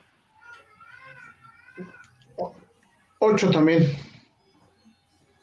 Yo ahí le pongo un poco más, ¿eh? creo que va a explotar esa, ese sector. Si incluimos a los cerrados, le pondría hasta 8 y medio, 9, ¿eh? 9 Ah, probablemente. no. Ah, bueno, con los cerrados sí sube bastante, ¿no? Sí. Ahora tenés la bronca. Línea ofensiva. Ahí está el detalle. Ahí sí, híjole. 6, 6 nomás. Javi, 5.5. Isra. 5. Yo también le pongo 5, tiene que demostrar. Ese es el problema del lado ofensivo. La defensiva, si quieren, le pongo 10 a todo y puedo no equivocarme. Este, equipos especiales igual, pero bueno. Eh, ¿Qué le das a la defensiva, este, Isra? Frontales, linebackers y secundaria, sí. 9. ¿A todo parejito? Bueno, secundario le doy a mi gusto un 9.5. Creo que es lo que mejor tenemos y es lo mejor pagado. Eh, lo que es linebackers, eh, yo creo que un 8. ¿Y qué más me habías dicho, Gil? Los frontales. Y los frontales, un, un 8 también. Javi, Igual, más o menos es lo que ajá, considero que es este similar. Sobre todo porque pues tienes al jugador más valioso de la temporada como esquinero. ¿y tú, Fer? Pero no dijiste números, Yo, este. Javi. Igual que Igual, igual. Ok. Sí. Fer, Yo frontales le doy 8-5, linebackers 8 y eh, secundaria le doy 9-5. secundaria 9-5. Linebackers les doy 9. Línea frontal le doy 8. Pero la línea frontal creo que está a punto de explotar, esperemos, nada más. Y equipos especiales, 10. Sí, no, que sí, son 9-5 rayando el 10. Sí. No seas tan duro, Fer, de veras. Y eso porque se quedó ya King Grant, ¿no? sí. Pero llegó Waddle, así que. No, pero Grant me gusta, eh, me gusta de, de regresador Grant, o sea, es muy Ah, bueno. no, muchísimo. ¿Sabes por, ¿sabes por qué le, le pongo el 9-5? Porque ya no tenemos ese tándem con Jason Sanders. No sé qué tanto puede influir. Que, que no Ah, esté, Matt este, Hack, ¿no? Con Matt Hack. ah, Exactamente, que no esté Matt Hack. Eso no sé, pero ese es el punto 5 que no le doy. Dicen que Palardi es mejor que Hack. Vamos a ver si hace química con, con Jason Sanders. Ojalá que sí. Y, digo, la temporada pasada falló creo que tres goles de campo. Esta estará rayando en la perfección si es así. Y metió varios de 50, ¿eh? Este, Jason Sí. Sanders. Andrés Montes, estrella. muy sorprendido con Scuro y McKinney. ¿Por qué para que te... ¿Por qué? ¿Para qué te vas a la agencia libre y no contratas, aunque sea uno, pero que realmente te apoye y no lo quemas en el corte? Pues sí, sí, Andrés, es- eso es lo que estamos todos así como que, pues, ¿qué pasó aquí? ¿No? Rafael Rangel, me agradó el roster, reitero mi confianza en los que toman las decisiones, aún si traen a Watson, pero por ahora al 100 con Tua, ¿ok? Andrés Montes, yo digo que como Judas, Flores le da su besito a Tua para después negociarlo, porque él, porque al parecer al dueño es al que le gusta Watson, y pues si está, si, si es, si es orden directa del dueño, pues sí. Sí. Sí, sí, yo también creo que va por ahí. Manuel Viveros, buenas noches, saludos para todos. Enojado porque corrieron a Cam, porque la neta eh, no trae nada ese güey. Me conecté tarde. ¿Cuáles fueron los cortes del roster? Fins up. Pues ahí McKinney y Skura son los más importantes. Este es Perry. Eh, ¿Quién más? Este. Dogs. Dogs. Pero Dogs es una séptima Ya. ronda. O sea, siendo realistas. Sí, no, ahí, Sí, ahí Lo sorpresivo fue que lo hizo bien. Sí. Julio Ortega, señores, Mac Jones es novato. Van a ver que recibiendo el primer cariñito le va a dar miedo. Es lo que yo digo. Sí. Por ahí. Pues ya le dieron dos o tres en, en pretemporada y no, no demostró miedo, ¿eh? ¿No? No, sí le dieron dos o tres buenos golpes y se Deja que lo reciban como recibieron a Justin Fields y vamos Ah, a ver bueno, así sí. Como recibió a tu Aaron Donald. También. sí. Le puso uno de aquellos y se levantó el otro pobre, así como que, ¿qué huele, doctor? Sí. Saldiel Tour Cervantes, yo creo que se equivocaron de Perry. El Perry que dejaron falló tacleadas a lo bestia y, y tiró pases, Saldiel también. Y Greg Little parecía flan protegiendo a Tua. Sí, estoy de acuerdo. Y los que espero regresen son Merritt, Sinet, Griffith y Perry. Saludos a todos. Ok, sí me gusta tu nombres ahí. Excelente noche, Humberto Cortés. Andrés Montes. Imaginemos en la primera semana los Pats, seguramente ahí se abre más la posibilidad de ganar porque imaginémonos con cargas constantes y súmenle que la secundaria es excelente, entonces un festín de capturas e intercepciones. Creo que puede ser, sí, es muy viable. Esperemos que sí.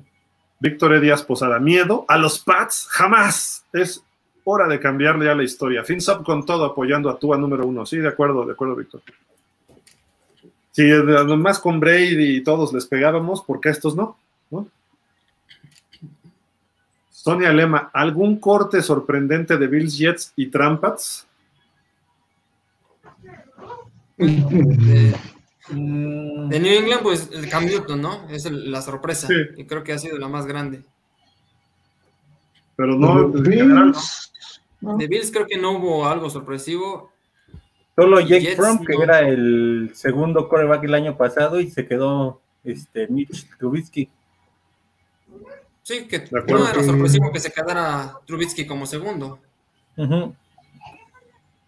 Lo que destacaría yo de, de estos, bueno, de los Bills Jets, este, Pats y Miami es que los cuatro van a tener un coreback menor de 25 años, ¿no?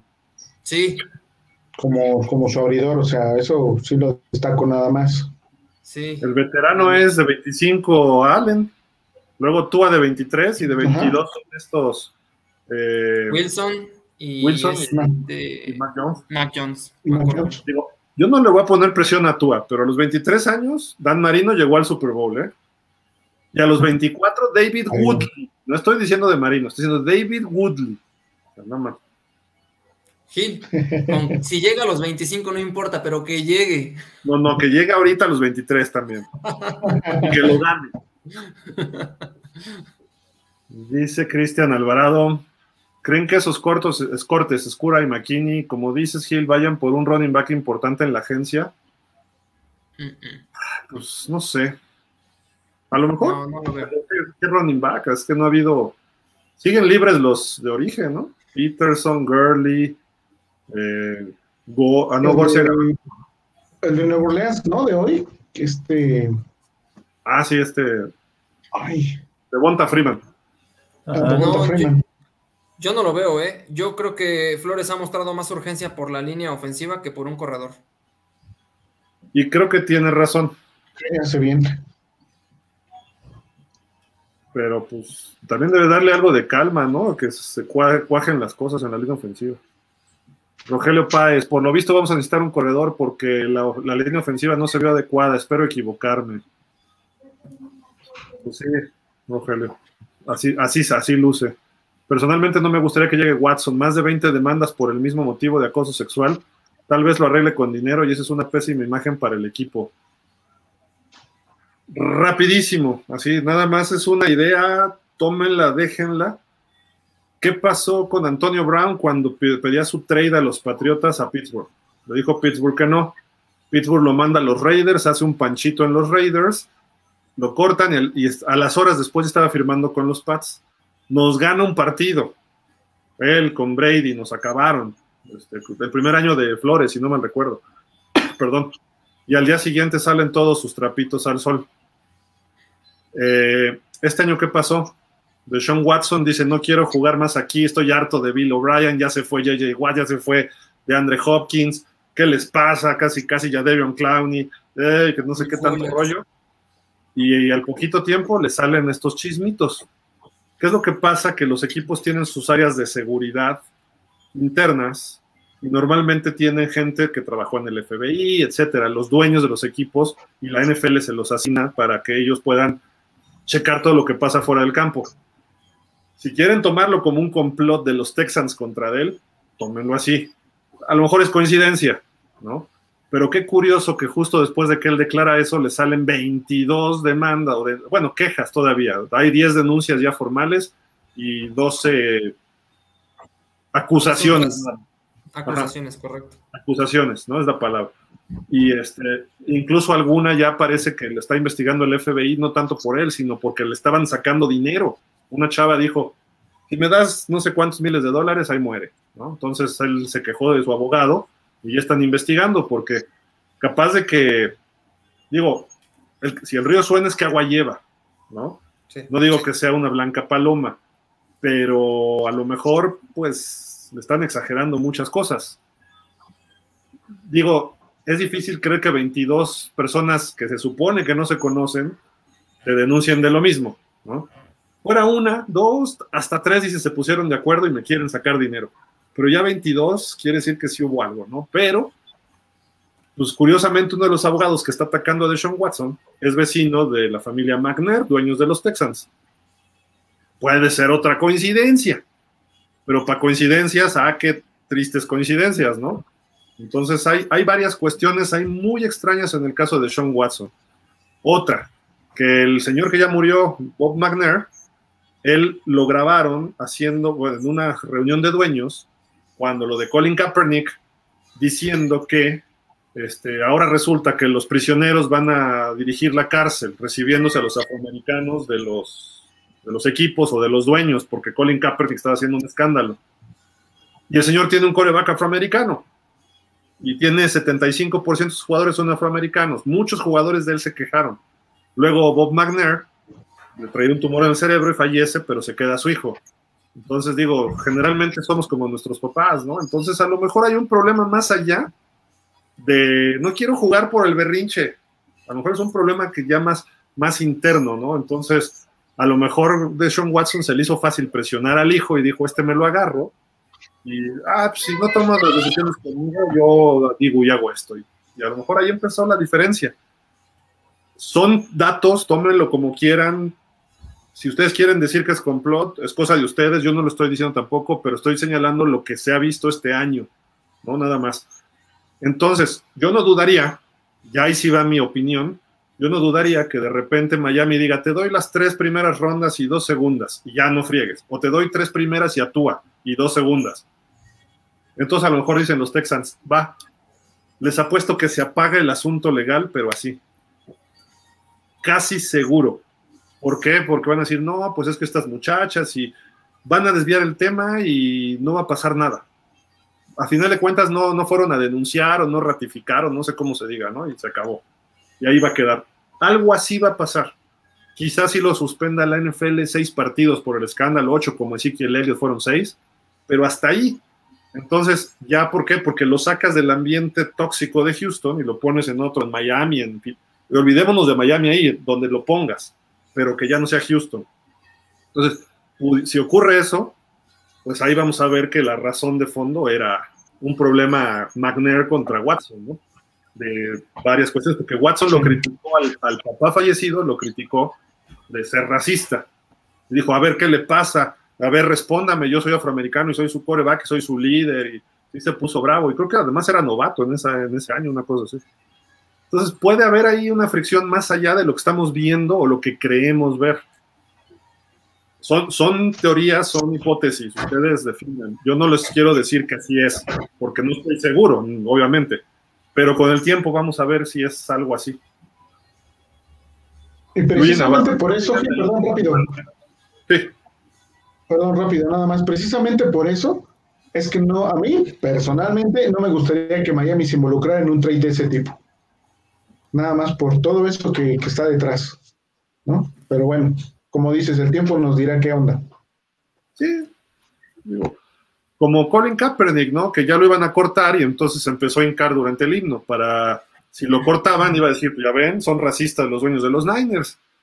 Y él cuando ha podido ha señalado a medio mundo y cuando le han hecho ofertas de trabajo, él no ha aceptado. Tres equipos, Seattle, Denver y Baltimore. En Baltimore, Ray Lewis le estaba ayudando y su novia salió a criticar al dueño, a Bisciotti. Entonces, pues ahí se rompió todo, ¿no? Entonces, son los puntos de vista que estamos que, a veces llegan sesgados por un movimiento social grande, pero de repente dices, oye, nadie lo vetó a Colin Kaepernick. De hecho, Stephen Ross dijo, ¿por qué no traen a este muchacho en algún momento a probarlo? No me acuerdo si todavía estaba Adam Gaze, no me acuerdo cómo está el rollo, pero dijo, ¿por qué no que venga? A ver, es una opción. Y Stephen Ross, que supuestamente es muy amigo de Donald Trump, ¿no? Pete Carroll le dijo, si vienes a Seattle vas a hacer reserva de Russell Wilson. Ah, no, no quiero no quiero. John Elway le ofreció chamba y de titular dijo, no, no es la misma lana que ganaba en San Francisco. En Baltimore ya estaban hablando, flaco ya no era el mismo, y le dijeron, y la novia posteó, ah, sí, pues el dueño Bichotti abrazándose con Ray Lewis, como la película esa de unos vaqueros que son gays, lo puso así la novia de Colin Kaepernick. El dueño le dijo a Ray Lewis, se acabó Colin Kaepernick aquí. Pues sí. O sea, digo, ¿quién, quién su sano juicio va a aceptar a alguien que, la novia de alguien que te va, que, está criticando, ¿no? Pero en fin. Entonces, hay movimientos muy extraños en la NFL, ¿no? Y creo que Watson va por ahí. Luigi Navarro, ¿y qué opinan de los antivalores de Watson como persona por sus conductas? ¿Importarían la decisión? Totalmente, Luigi. Es lo que estamos hablando. Por eso es importante que se resuelva primero el asunto. Nada más. Pero hasta ahí, o sea, no sabemos cómo se va a resolver. Hag optimiza. Watson no cabe en el sistema de Brian Flores. Entienda, nuestro head coach busca jugadores de equipo, no individuales. Pues que hay que entender, son 11, 11 jugadores individuales.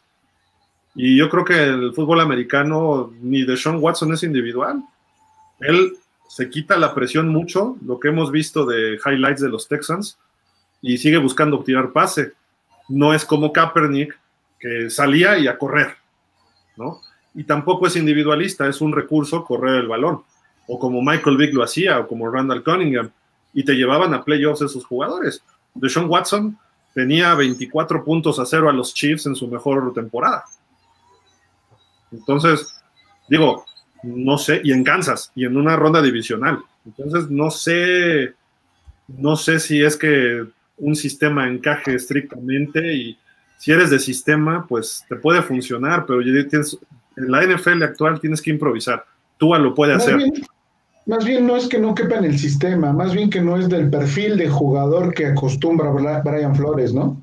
Correcto. Porque el sistema, creo que sí, o sea, hablando específicamente de fútbol, podría caber, pero sí ya hablando en el perfil o el corte de jugador que le gusta a Flores, ahí sí creo que no, y le doy ahí la razón a, a Hack. Correcto, correcto. Pero ¿qué perfil busca? Ese es el problema, porque no tiene un perfil claro. El perfil que yo veo es jugador que él pueda controlar y coachar desde cero. Y el jugador que están contratando es el que ya trae problemas de lesiones. Entonces, entre Greer y él están haciendo eso. No quieren estrellas. Ese es su perfil. Exacto.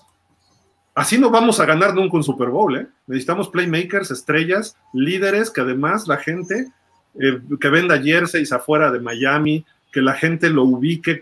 Uno es Watson, otro puede ser Russell Wilson, otro puede ser Aaron Rodgers, o puede ser de Miami es Xavier Howard, pero tiene que seguir demostrando algo más.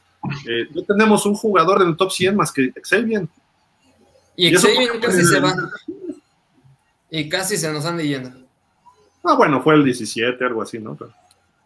Bueno, pero vender jerseys, Tua, vendió, fue el segundo que más vendió, Gil. Fue el segundo que más hasta Watson, ¿eh? Por eso.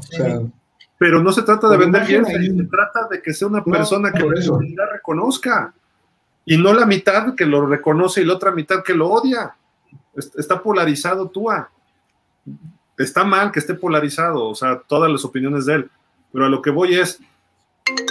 Espérenme, no estén dando lata, estamos hablando de Miami ahorita. ¿Es Tua otra vez? No, tú así le contesto. Ah, este, ¿Cómo está polarizada la afición por Tua? ¿O lo odias y, pasaría lo mismo con Watson. Y pasaría lo mismo con Watson si llega. Sí, sí. ¿Quién sabe? Porque es un jugador que puede influir en el equipo y te puede llevar a cosas grandes. Entonces, ahí quizás la percepción de un aficionado cambie.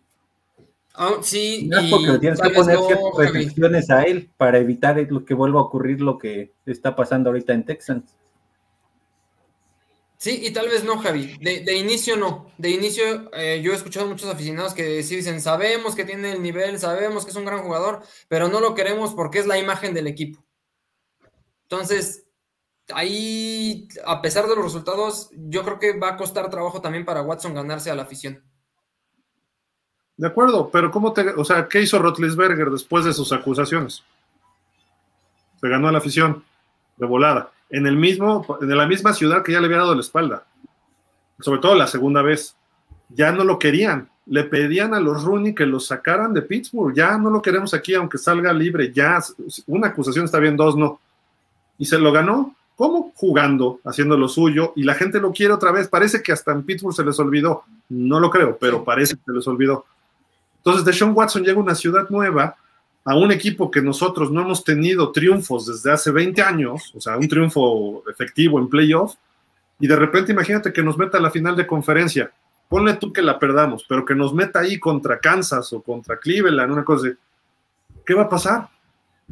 Pues obviamente la gente, Watson es la neta del planeta. Y no lo acusaron falsamente y cambia la, la, percepción, es muy tendencia. Sí. Nada más. Eso es lo que pasa. Entonces, si, sale libre, pues, ¿qué va? O sea, si no sale libre, me refiero a que ahorita no pase nada, que nadie ponga denuncias o que retiren las que están, ¿qué va a pasar? En Houston, en Miami, en donde juegue, pues ya ven, me acusaron falsamente, yo aquí estoy, no va a hablar de eso. Ahora, lo que dice Fer no es el perfil. Recordemos y vayamos un poquito más atrás. Watson, el problema que tiene con Houston es porque quiere tomar un rol de general manager cuando su rol es coreback. Quiere que lo, que lo incluyan en, la toma de decisiones que no le corresponden a él como coreback. Él puede tal vez sí este, dar su opinión, pero él quiere ya influir. Y eso no le va a gustar ni a Chris Gear ni, ni, a, ni a Brian Flores. De acuerdo, pero ¿por qué tomó esas, por, qué se puso en esa postura? Hay que analizar nada más por qué. Porque Bill O'Brien hizo Nos regaló selecciones por Steels y Tonsil, y Tonsil pues más o menos le ha funcionado, pero Steels se perdió. Este, no sé con qué otro equipo también hizo alguna tarugada, dejó ir a de Andre Hopkins, de JJ Watt también dijo, no, pues ya terminó corriendo al gerente general que era él y terminaron corriendo al head coach que era el mismo. O sea, Bill O'Brien hizo tarugada y media. Entonces. Sí, sí quizás esa es el, la mayor inconformidad de Sean Watson con los Tejanos, que, pasaste de ser un equipo contendiente a ser un equipo que está peleando selecciones de draft. Entonces, pues eso a ningún quarterback le agrada. Hace dos temporadas estaban 24-0 sobre los Chiefs en Arrowhead Stadium. Y jugando súper bien y él perfecto. Y ya después Mahomes hizo de las suyas y no fue tanto responsabilidad de él porque él todavía anotó puntos después. Terminó 51-31 el juego. Pero la defensiva hizo agua de repente y Mahomes empezó a mandar pases de fantasía y todo el rollo y llegaron hasta el Super Bowl. Pero a lo que voy es, el cuate tiene talento, sí. Necesita un equipo, sí. Y los Texans y él ya se rompieron, es un divorcio. Entonces ya no vas a regresar a lo mismo. Si juega este año ahí va a ser el acabose, va a haber abucheos, va a haber con que le intercepten un pase, a lo mejor ya empieza a jugar él algo. El año pasado fue líder en yardas, sin equipo. Fuller jugó ahí algunos partidos y se acabó, no había más. Entonces digo, es un problema más allá, ¿no? Creo que tiene que ver ya hasta con psicología, pero pues ahí vamos a, vamos a ver, vamos a darle velocidad porque hay otros programitas que tenemos que sacar. Cristian Alvarado, hoy recordamos con mucho cariño a Tonsil y a los Texans, ya que un día como hoy se concretó ese formidable trade que hoy nos tiene en, esta, en este escalón, ilusionándonos con regresar a la cima de la NFL. Jorge Fergadís, Gurley, ojalá. También Gurley muy tocado, ¿no? Ya de lesiones. Esperemos que si, si, llegara, pues sería bueno, pero si es el Gurley de antes, ¿no? Que tampoco creo que lo sea. Rafael Rangel, con relación al tema de Watson, sin duda, como Gil lo menciona, hay mucho dinero de por medio y sumen el tema de los egos del poder, que en ocasiones pesa más aún que el dinero. Sí, es lo que dicen ahorita, ¿no? De que él quería ya tomar decisiones, ¿no? Estaría padre, dice Ricardo Gómez, que Watson se reuniera con Fuller. Estaría buena, imagínate, y con Waddle, ¿no? Me acuerdo un jueves por la noche que nos acabaron este, los Texans como 40, no sé, no 40 años. Sí, y jugaron muy bien ellos dos. Rafael Rangel, todavía estaba Hopkins, ¿no? Hopkins echó una atrapada así medio rara entre, creo que Miami desvió el pase y la agarró como con la espalda o la pierna. Y, y, Fuller nos echó un touchdown tremendo por ahí. Estaba, es más, Osweiler era nuestro quarterback. Sí. Rafael Rangel, al final creo que Tua tiene su destino en sus manos. Si cumple y demuestra, el tema de Watson será historia, aunque no los ofrezcan, nos lo ofrezcan en bandeja. Si no cumple Flores, intentará salvar el trabajo. Ok. Y nos dice Rogelio Páez, Gil, no blasfemes, no compares, estás hablando de Dan Marino, el mejor mariscal de campo. Yo lo único mal que le veía a Marino es que no corría para salvar la vida. No, bueno, obvio, ¿no? Hay, hay diferencias. Yo nomás digo, él llegó a los 23. Brady llegó a los 24, Rotlisberger también a los 23, entonces ya se le puede exigir a un coreback joven de segundo año que esté en el Super Bowl. No es descabellado. Obviamente eran otros equipos, ¿no? Pues ya, llegamos al final. Este, ¿Algo más que quieras agregar, Fer, por ahí? Este, no, Gil, creo que ya por ahora creo que es suficiente. Esperemos que, como bien dicen los Dolphins, ¿no? Tú tiene la sartén por el mango y dependerá de él mucho que todo este tema se entierre o sigamos hablando de él durante la temporada. Que si seguimos hablando de él es una mala noticia para nosotros porque entonces quiere decir que los delfines no están jugando bien. Hablando o criticándolo, porque ojalá estemos hablando de él que lanzó cuatro touchdowns, este, ganó el partido, o, o tres touchdowns por aire y uno por tierra, que puede tener ese tipo de estadísticas, ¿no? que eleve sus estadísticas y que se vea eso, ¿no? Sí, que aunque, aunque dudo que aquí no haya alguien que lo critique, sí va a haber alguien que siempre le, le critique algo. ¿Por quién lo dices? No, yo nada más lo digo porque todos podemos criticarlo. no, mira, ya es el quarterback, va a tener que cargar con eso hasta que no gane un Super Bowl. Marino lo cargó, nunca ganó un Super Bowl. Y Marino, estamos hablando, no, o Fouts en San Diego, o Moon en los Oilers, este, échale así, no sé qué otro, déjame ver. Bueno, Jim Kelly, cuatro Super Bowls y no, no ganó, y aún así lo criticaba, ¿no? pero bueno, Javi, estás friciado, ¿verdad? Javi. Sí, cayó. sí. Me enojó por lo que dijiste, Fer, ¿ya viste? pero no, no lo dije por Javi. Israel, vamos, algo más que quieras agregar. Nada, Gil, nada. Agradecer a todos. Eh, gracias por su preferencia. Eh, síganos y pues compartan, ¿no? Si son Dolphins, incluso si no son Dolphins, que nos sigan. Somos el único programa que leemos todos y hasta el último comentario. Entonces, pues agradecer por, su preferencia. Y ya, a esperar la, semana uno, ¿no? Que ya vamos a tener un fin de semana sin NFL y el que sigue a, a darle con todo a los Patriotas. Sí, a decir otra palabra, pero. Tranquilo. bueno, me quedé. Se va a ir. sí. A ver si regresa Javi, si no, bueno, pues muchísimas. Ahí viene ya Javi de regreso para que despida él también su parte. Javi, ya estás de regreso. Ya, ya es que se me cayó el internet. ¿Algo para despedirnos?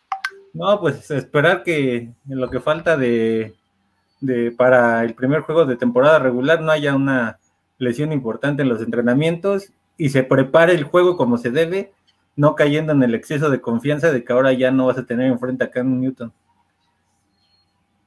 Ok, de acuerdo, ¿no? De acuerdo. Muy buen punto, ¿eh? Creo, que hay chance de ganar, ¿eh? Este partido con los Pats, con lo que. Con o sin Cam, creo que había chance. Ahorita creo que aumenta un poquito. Ojalá y se, se ejecute bien, nada más, ¿no? Y que no empiecen los nervios del primer juego.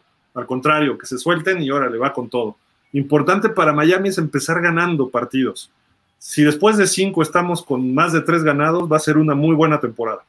Si estamos con dos, más o menos. Si estamos con uno, se puede rescatar. Entonces, pero la realidad es que hay que empezar fuerte y creo que se puede hacer. Eh, sobre todo hay que atacar a los Pats con todo, ¿no? Así de que no dejarlos ni respirar. Y se puede, se puede lograr, claro que sí, el equipo está mucho mejor, pero en fin. Vic Espinosa, buenas noches, gracias Vic. Buenas noches a todos, gracias. Rogelio, Rafael, este, ¿quién más? Ricardo Gómez, Jorge Fergadís, Cristian Alvarado, Jago Optimista, Luis, Cesc, eh, Cristian, Sonia, Víctor Díaz, Andrés, bueno, todos, todos. Ya leímos sus comentarios, ya saben, Manuel, Viveros, etcétera. Muchísimas gracias. Esperemos que ya Israel esté bien de la próxima semana. Está en la lista de lesionados. Este, lo, esperamos por acá. Y mañana nos vemos a las ocho y media para el, análisis ya de la temporada, cómo viene para los Dolphins. Eh, a lo mejor tenemos noticias, esperemos que no, esperemos que estemos muy tranquilos mañana. Este, pero pues para ya hacer un balance de la temporada, pronósticos, preparen sus pronósticos, díganos este, mañana a las ocho y media. Va a quedar Miami 11, 12, 13 o 7, se vale, ¿no? También, a lo mejor lo ven del aspecto negativo, pero nos vemos mañana ocho y media por acá. Muchísimas gracias. Pásenla bien, buenas noches y este nos a la próxima y nos vemos. Pues este fin de semana no hay fútbol. Yo pensé que nos íbamos a tener charla, pero no se pudo. Pero bueno, nos vemos el próximo martes, mañana y el próximo martes. Ah, el viernes la columna de, Israel. Espero que esté fuera de la lista de lesionados. Vamos. Muchísimas gracias. Si, si no, pues la hacemos a alguien más de nosotros, la columna. Pero esperemos que ya esté el de regreso. Saludos, Isra, si nos estás viendo. Cuídense. Hasta la próxima. Gracias, Israel.